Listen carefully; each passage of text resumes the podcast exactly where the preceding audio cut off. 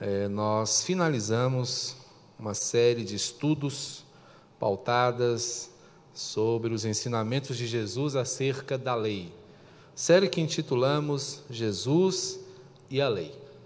E durante cerca de um mês e meio, nós caminhamos pelas perspectivas de Cristo acerca da interpretação não é, que os fariseus, que os mestres da lei de sua época fizeram de algumas perspectivas legais. E temos aprendido bastante com cada uma delas. E hoje nós veremos, dentro dessa perspectiva da série, não é, o último tomo em que Jesus faz asseverações acerca do pensamento corrente acerca da lei. Assim eu chamo a sua atenção para o texto de Mateus capítulo 5, dos versos 43 a 48. Vamos ler? Eu pediria aos irmãos que, por gentileza, se colocassem de pé e fizessem comigo, em uníssono, vo, é, o texto em questão.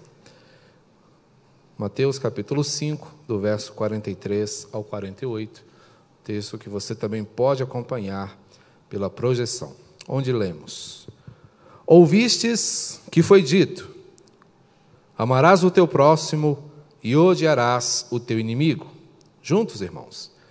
Eu, porém, vos digo: Amai os vossos inimigos e orai pelos que vos perseguem, para que vos torneis filhos do vosso Pai celeste, porque ele faz nascer o seu sol sobre maus e bons, e vir chuvas sobre justos e injustos. Porque se amardes os que vos amam, que recompensa tendes? Não fazem os publicanos também o mesmo? E se saudardes somente os vossos irmãos, que fazes demais? Não fazem os gentios também o mesmo? Portanto, sede vós perfeitos, como perfeito é o vosso Pai celeste. Ainda de pé, oremos. Bendito Senhor, Salvador nosso, te agradecemos o amor e a misericórdia. Te louvamos, ó Deus, porque uma vez mais a tua benevolência, ó Deus, se derrama sobre as nossas vidas ao nos colocar diante da tua palavra para sermos por ela instruídos, fortalecidos e orientados. Que a tua graça, meu Deus, portanto, nos seja suficiente nesse momento e que em todos os instantes, ó Deus, sejamos instruídos pelo teu próprio Espírito. Fala, meu Deus, portanto, ao coração da tua igreja, desperta-nos para o bom entendimento das tuas verdades, a fim de que por elas vivamos e por meio delas também sejamos bênção. Ó Deus, é o que te rogamos, em nome e por amor de Cristo Jesus, nosso Senhor. Amém e amém. Sentem-se, por favor, meus irmãos, que Deus os abençoe. Alguém certa vez leu em uma revista de devocionais os seguintes dizeres: Aqueles que menos merecem o amor são os que mais necessitam dele. Uma frase simples, de conteúdo impactante, onde, infelizmente, o seu autor é desconhecido o que não empobrece o significado e a verdade que ela nos apresenta. Aqueles que menos merecem o amor são os que mais necessitam dele. E é interessante observarmos a perspectiva de Jesus quando ele faz esta análise de uma compreensão corrente naqueles dias, onde era ensinado e vivenciado por entre as pessoas que as pessoas próximas deveriam ser amadas e os inimigos deveriam ser odiados. Nada mais justo, aparentemente, não? É muito fácil nós gostarmos das pessoas que nos são caras. O próximo aqui não é entendido apenas como aquele meu igual, mas é aquele que faz parte da minha linhagem de sangue, é meu familiar, é meu amigo chegado são os irmãos que compartilham comigo a mesma fé, a esses eu devo amar, a esses eu devo respeitar, a esses eu devo todo o meu estoque de carinho, abraços e beijos. Agora, aquele que me fustiga, aquele que me perturba, aquele que causa problemas à minha vida, esse é merecedor do meu ódio e o tem. Era esse tipo de entendimento que Jesus encontrou no início do seu ministério. Jesus abre o Sermão do Monte ensinando algumas questões né, que tinham a ver com a vida cotidiana das pessoas. Eram assim, era assim que eles viviam. Eles estavam sempre pensando nessas questões quando se referiam ao homicídio, aos juramentos, à vingança, coisas que nós, ao longo dessa pequena série de sermões, temos trabalhado. Mas Jesus, ele sempre faz com que as pessoas voltem à compreensão original daquilo que diz respeito à lei do Senhor. Daquilo que deve ser a conduta correta, adequada de um cristão, ou seja, de alguém que deseja viver para agradar ao Senhor, de alguém que baseia a sua vida na fé, na fé salvadora, a fé que inclusive nós temos estudado nessas duas últimas semanas. Jesus, portanto, ele vem fazer aqui um contraste interessante. Ele segue dizendo: Eu, porém, vos digo. Jesus, quando insere o seu porém, ele vem apresentar a perspectiva real, a perspectiva verdadeira, a perspectiva eterna para aqueles ensinamentos.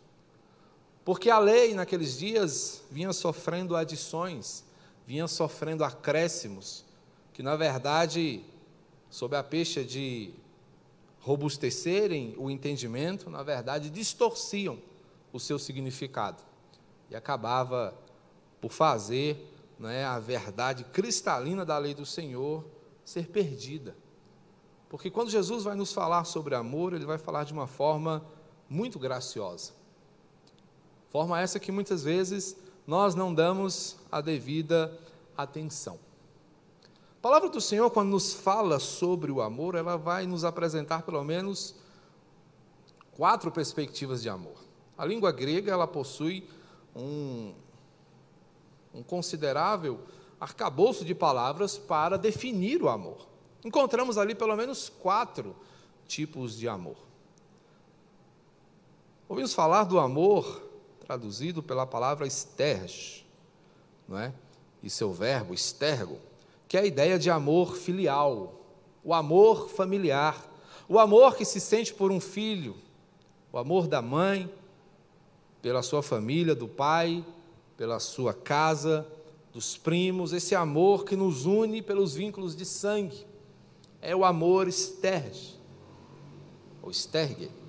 Temos também uma perspectiva de amor, que essa é até mais conhecida, mas que também vem sofrendo muitas distorções, que é o eros, o amor erótico, aquele amor que faz com que um homem e uma mulher se unam.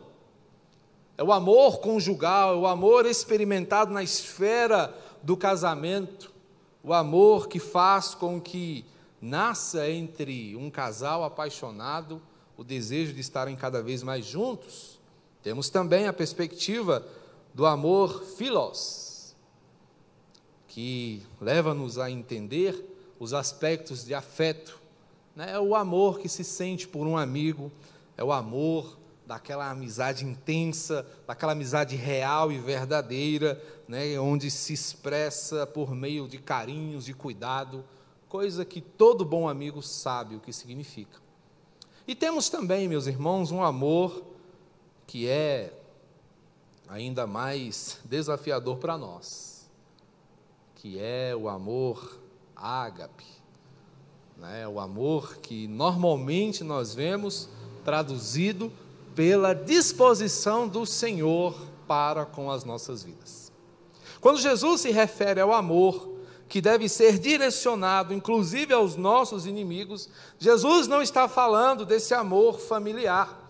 Jesus não está pedindo aqui que nós destinemos aos nossos inimigos o mesmo amor que destinamos aos nossos pais, aos nossos irmãos, à nossa família. Jesus não está aqui orientando que sejamos apaixonados pelos nossos inimigos. Jesus não está orientando que sejamos amigos dos nossos inimigos.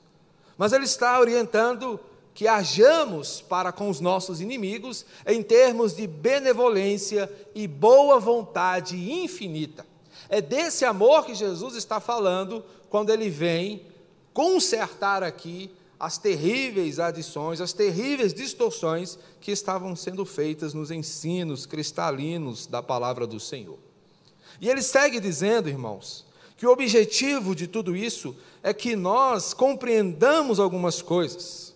O verso 45, Jesus vai apresentar algo interessante, que é o objetivo dessa perspectiva de amor, que é o de nos tornar filhos de Deus. É de que nós realmente entendamos o que significa receber de Deus o seu amor filial.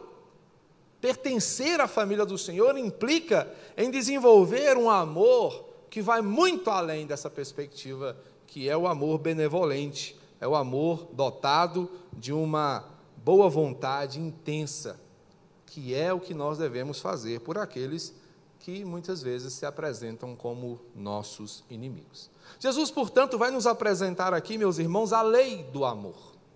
E o que essa lei do amor vai nos mostrar? O que ela vai nos ensinar acerca desse amor que nós vemos exemplificado na pessoa do próprio Deus? Deus, quando ama a humanidade, ele tem essa perspectiva de ser benevolente, paciente, de ter uma boa vontade que se intensifica e atinge até aos céus. O que o Senhor quer nos mostrar quando nos apresenta a lei do amor? Primeiramente, essa lei visa nos ensinar que devemos amar decididamente. Amar decididamente. O amor deve ser uma decisão. Verso 43. Ouvistes o que foi dito: Amarás o teu próximo e odiarás o teu inimigo. Percebemos aqui um imperativo: ame quem merece e desame quem não merece. Odeie quem não faz por merecer.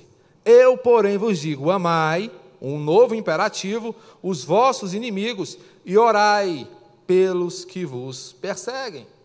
Jesus, portanto, meus irmãos, apresenta aqui o amor como sendo algo pautado em uma resolução. O amor, quando aplicado a quem não merece, deve ser fruto de uma decisão. É um amor consciente. É um amor que nós poderíamos colocar aqui de uma forma muito interessante, determinado.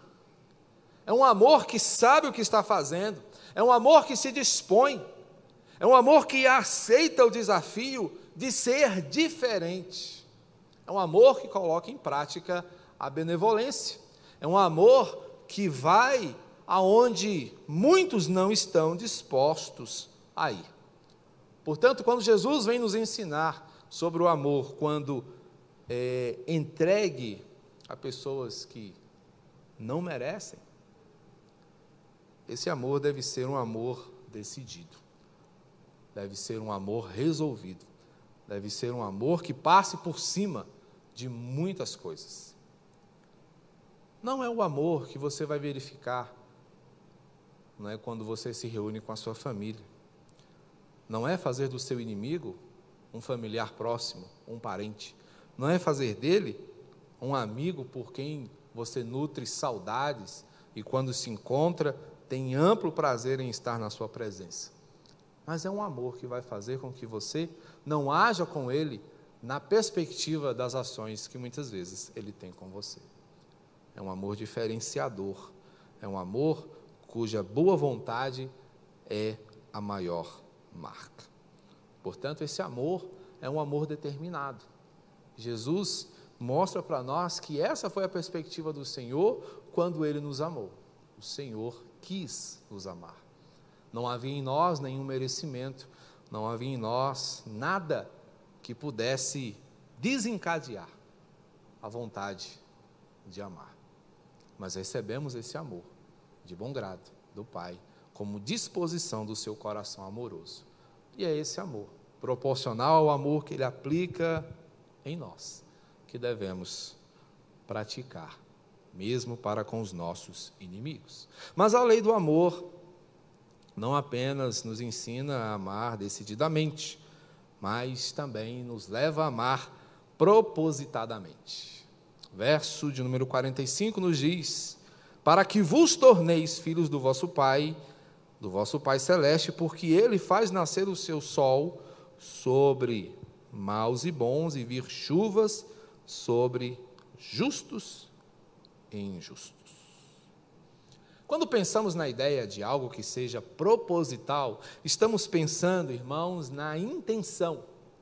E a intenção do Senhor ao nos recomendar esse amor é que nós nos tornemos semelhantes a Deus. E aqui, meus irmãos, está a chave para o entendimento acerca do significado do cristianismo. Tenho falado isso aqui, não me canso de repetir e falarei quantas vezes for necessário. Ser um cristão é ser um pequeno Cristo. É ser como Cristo. É apresentar Cristo aonde quer que nós estejamos. Portanto, ao colocarmos em prática as orientações, as ordens, os mandamentos do Senhor, o que Deus pretende com a nossa obediência é que Ele seja visto em nossas vidas, por meio das nossas atitudes, diante daquilo que nós fazemos.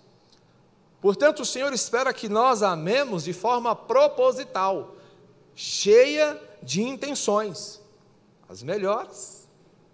Porque o objetivo do Senhor é que nós sejamos parecidos com eles.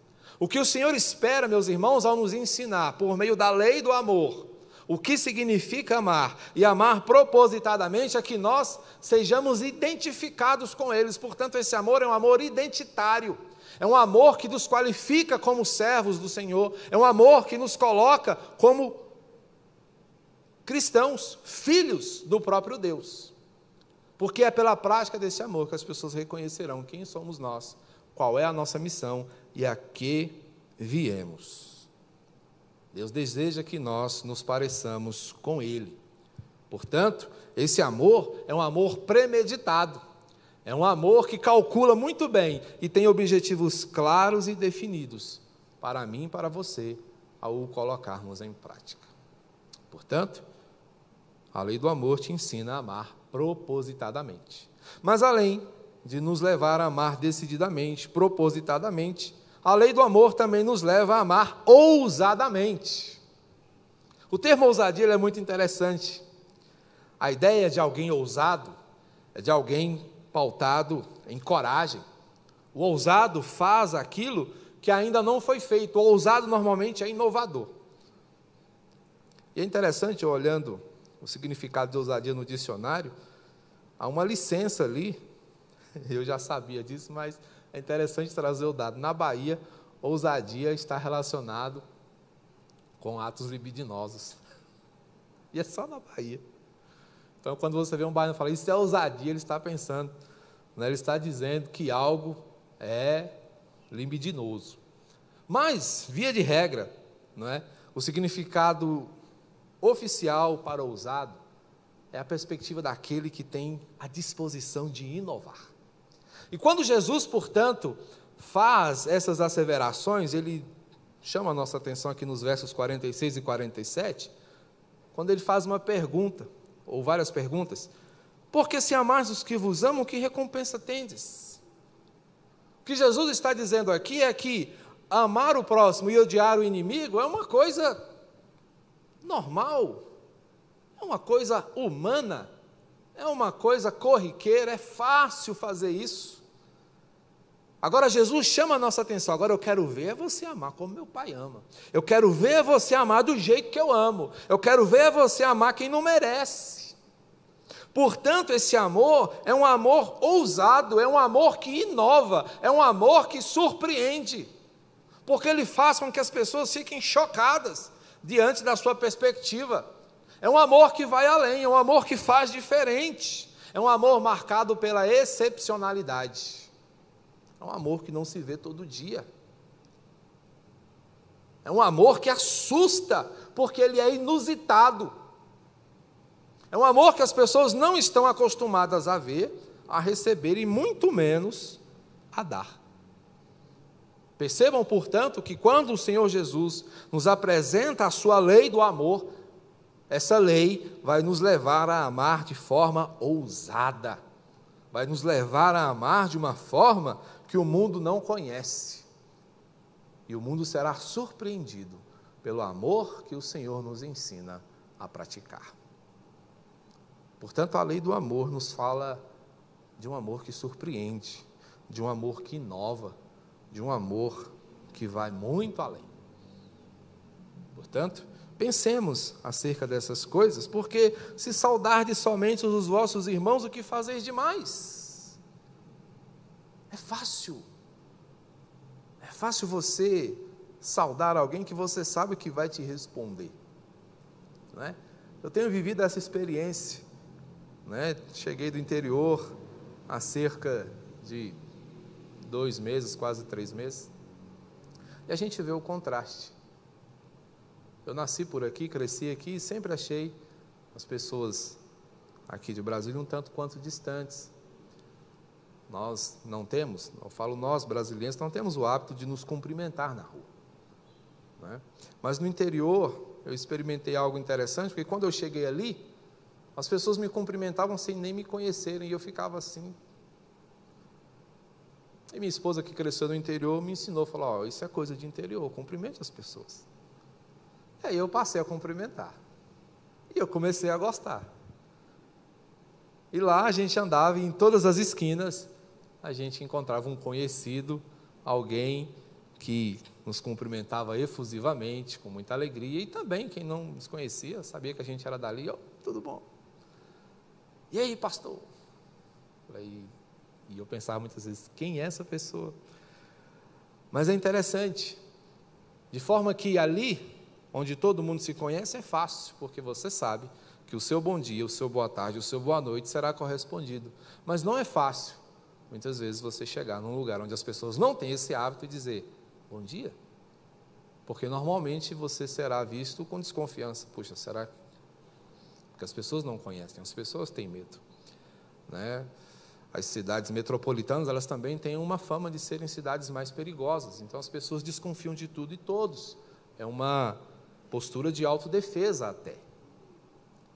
Mas Jesus faz essa indagação, e eu me valho desse exemplo, para que a gente pense: como é amar aquele que normalmente não está na mesma vibe que nós, não está com a mesma disposição de amar que nós. Mas ele diz: a iniciativa deve ser sua, porque você tem a diferença, você tem o Espírito, você é marcado, você é salvo, você é meu. Portanto, se você é meu, faça o que eu costumo fazer.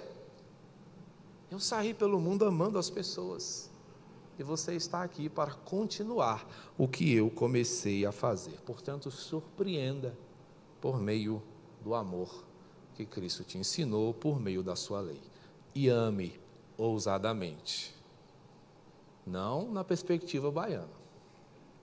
Ame corajosamente. Ame sem medo. Ame com disposição. Mas a lei do amor ainda nos traz uma outra lição. Porque além de nos levar a amar decididamente, de forma determinada, propositadamente, premeditada, intencional e também ousadamente, ou seja, surpreendentemente, a lei do amor que Jesus nos apresenta também nos leva a amar adequadamente. Olha só o verso 48, quando nos diz, em tom de conclusão, portanto, sede vós perfeitos, como perfeito é o vosso Pai celeste. Jesus aqui nos leva, meus irmãos, a entender que amar dessa forma significa amar do jeito de Deus. Amar como Deus ama. Como falamos no início, o amor do qual Jesus fala aqui é o ágape. É o amor que nós vemos exemplificado no Senhor. É um amor que Deus costuma praticar, é o amor benevolente, é o amor dotado de boa vontade, de coração disposto, de alma grande, é esse amor. Porque esse amor é o amor que é adequado à vida daquele que diz ser servo do Senhor. Portanto, se queremos ser como Deus, se dizemos ser pequenos cristos, se queremos agradar ao Senhor, devemos, obviamente, fazer como ele faria, porque ele é o nosso maior exemplo, ele é a nossa referência em termos de amor também. Portanto, o amor que o Senhor deseja ver em nós é um amor adequado adequado aos seus ensinamentos, adequado à sua vontade. É um amor que seja coerente com as suas instruções. E aqui nós vemos o padrão divino, que é o da proporcionalidade. Sede santos, como eu sou santo. Amai-vos, como eu vos amei. Portanto, o Senhor Jesus, quando nos fala acerca de algum mandamento, acerca de alguma orientação, o exemplo sempre é Ele mesmo. Portanto, o amor que Ele quer ver pulsar em nosso coração é um amor que seja adequado, um amor coerente, um amor cujo alcance seja grande. Portanto, sede vós perfeitos. E quando pensamos aqui, meus irmãos, em tons de perfeição, o Senhor não está aqui falando na perspectiva de alguém que nunca erre, mas de alguém que anseie se parecer cada vez mais com Deus. A ideia de um aperfeiçoamento. Isso aqui remete-nos também à compreensão do que é santidade. Santidade é deixar de ser, né, cada vez cada vez mais deixar de ser humano para se tornar mais espiritual. É a ideia de deixarmos cada vez mais a carne para sermos mais espirituais. Então é essa caminhada perfeita, essa caminhada de aperfeiçoamento, essa caminhada crescente, essa caminhada onde nós nos reconheçamos cada vez mais próximos do nosso Deus. É esse amor que o Senhor deseja ver em nós. É esse amor que Jesus vem nos apresentar por meio da sua lei do amor. A lei do amor que nos leva a amar decididamente. Queira amar. Não negue o seu amor. Não classifique, ame. É próprio de inimigos odiarem e detestarem. Mas o que é próprio de um cristão, se não amar? Entendamos, irmãos, ainda um apêndice. O Senhor Jesus não está aqui nos levando a adotar um pacifismo barato, mas a sermos corajosos, porque quando amamos aqueles que carecem esse nosso amor também é dotado de responsabilização, disciplina e orientação.